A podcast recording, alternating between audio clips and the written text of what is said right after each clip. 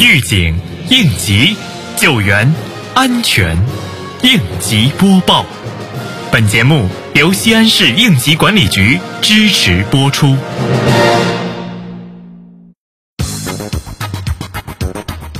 三月八号上午，未央区应急管理局副局长一行到徐家湾街道督导安全生产工作。督导组详细了解了徐家湾街道近期安全生产工作开展情况，并随机抽查徐家湾街道西航第一社区的安全生产工作情况。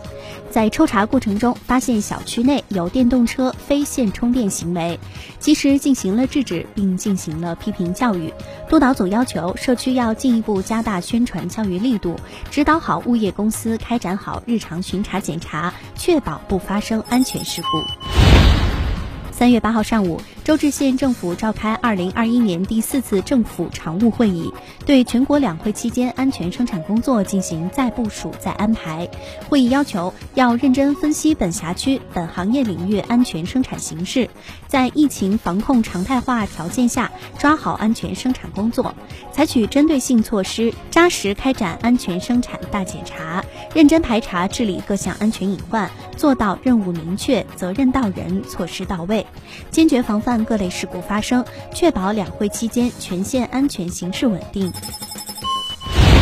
日前，航空基地应急管理局联合西安交通大学专家，对航空基地辖区各安全风险点进行实地踏勘，进一步明确智慧安全监管方式和各风险点监控方法，为下一步明确细化项目方案、推进项目落地、发挥效能做好前期准备工作。航天基地应急管理局对工贸企业安全生产进行巡查检查，对存在厂房装饰装修、机械设备、生产线布置情况企业施工作业过程安全管理指导服务，就把控作业过程安全风险，从人员培训教育、现场设备管理等提出优化建议，助力企业提升了安全管理水平。